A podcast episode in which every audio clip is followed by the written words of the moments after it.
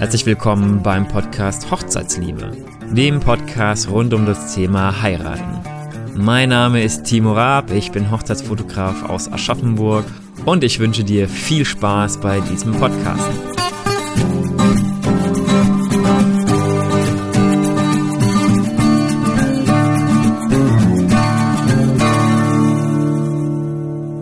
Verlobt und was nun? Die Big Three der Hochzeitsplanung. Ja, ich möchte anfangen mit meiner allerersten Folge und zwar damit, welche Dienstleister bzw. welche Punkte man als erstes planen sollte. Und zwar fängt es meiner Meinung nach damit an, dass man ja einen Termin finden muss, ein Datum, an dem man heiraten möchte. Und wenn man dieses Datum hat, ab dann sollte man anfangen und die Dienstleister kontaktieren. Und zwar meiner Meinung nach die Big Three, mit denen sollte man anfangen. Und das ist zum einen die Location, also wo ich feiern möchte, der DJ und die Band und der Fotograf. Warum sollte man gerade mit diesen anfangen? Weil diese Dienstleister nur an dem einen Tag können. Also sprich, ähm, wenn ich heirate, dann kann die Location, in der ich feiere, ja nur meine Heirat, meine Hochzeit ja, bedienen bzw. ausführen. Genauso wie die Band oder der DJ. Auch nur der kann an meiner Hochzeit spielen und auch der Fotograf kann natürlich nur auf meiner Hochzeit Fotos machen. Natürlich gibt es da noch ein paar mehr Dienstleister, wie zum Beispiel auch ein freier Trauredner, falls man sich für sowas entscheiden sollte. Auch der kann nur an meinem Tag verfügbar sein, beziehungsweise der kann nur für mich verfügbar sein an meinem Tag. Bei anderen Dienstleistern, wie zum Beispiel dem Brautkleid oder dem Floristen, dem ähm, Konditor, der die Torte macht, bei denen ist das nicht ganz so extrem, sprich, die können auch durchaus zwei Torten an einer Hochzeit machen, also an einem Hochzeitstag oder drei oder vier, je nachdem, wie die vorarbeiten können, auch bei den Blumen.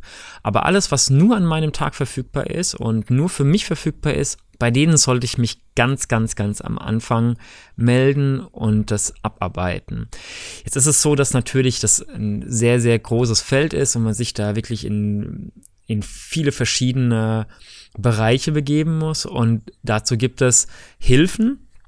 Die Hilfen sehen aus, dass man sich einen Hochzeitsratgeber kaufen kann, also ein Buch, in dem einem erklärt wird oder halt in dem einem unterstützt wird, wie man die Hochzeit ähm, plant.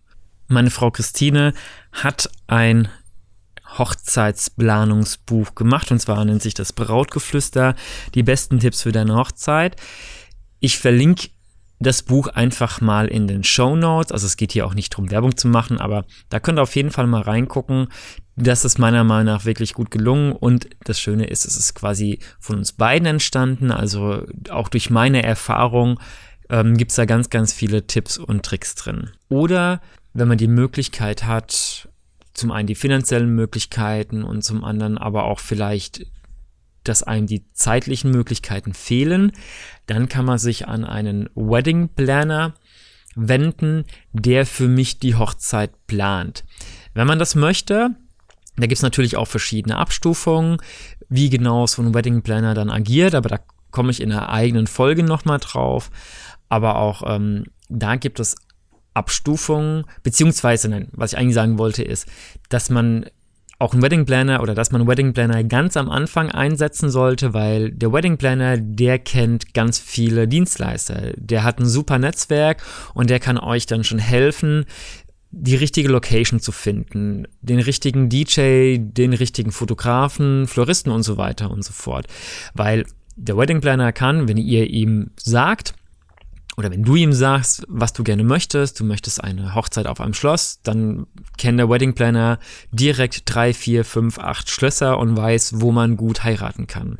Wenn ihr sagt, hey, wir wollen einen Fotografen, der, ja, diesen, keine Ahnung, der ein bisschen romantisch ist oder der ausgefallen ist, der auch ähm, gut mit den Leuten kann, dann kennt auch der Hochzeits-, also der Wedding Planner, kennt auch seine Dienstleister und seine Fotografen. Ja, genau. Das war quasi nochmal ganz kurz zusammenfassen. Sobald der Termin steht, sobald ihr euch einen Termin rausgesucht habt, dann solltet ihr anfangen und die Big Three der Hochzeitsdienstleister zusammensuchen für euch und auf die Suche gehen, auch wenn dies bedeutet, dass ihr in einem oder vielleicht erst in zwei Jahren heiraten möchtet. Umso besser, weil was man hat, das hat man die Person, also die, die Location oder die Person wie der DJ oder Fotograf, der kann euch schon mal nicht weggenommen werden und ihr habt ganz schnell euren Wunschdienstleister gefunden, der für euch da ist und müsst nicht eine zweite oder dritte Wahl am Ende nehmen. Dann wünsche ich euch noch einen schönen Tag und bis zum nächsten Mal.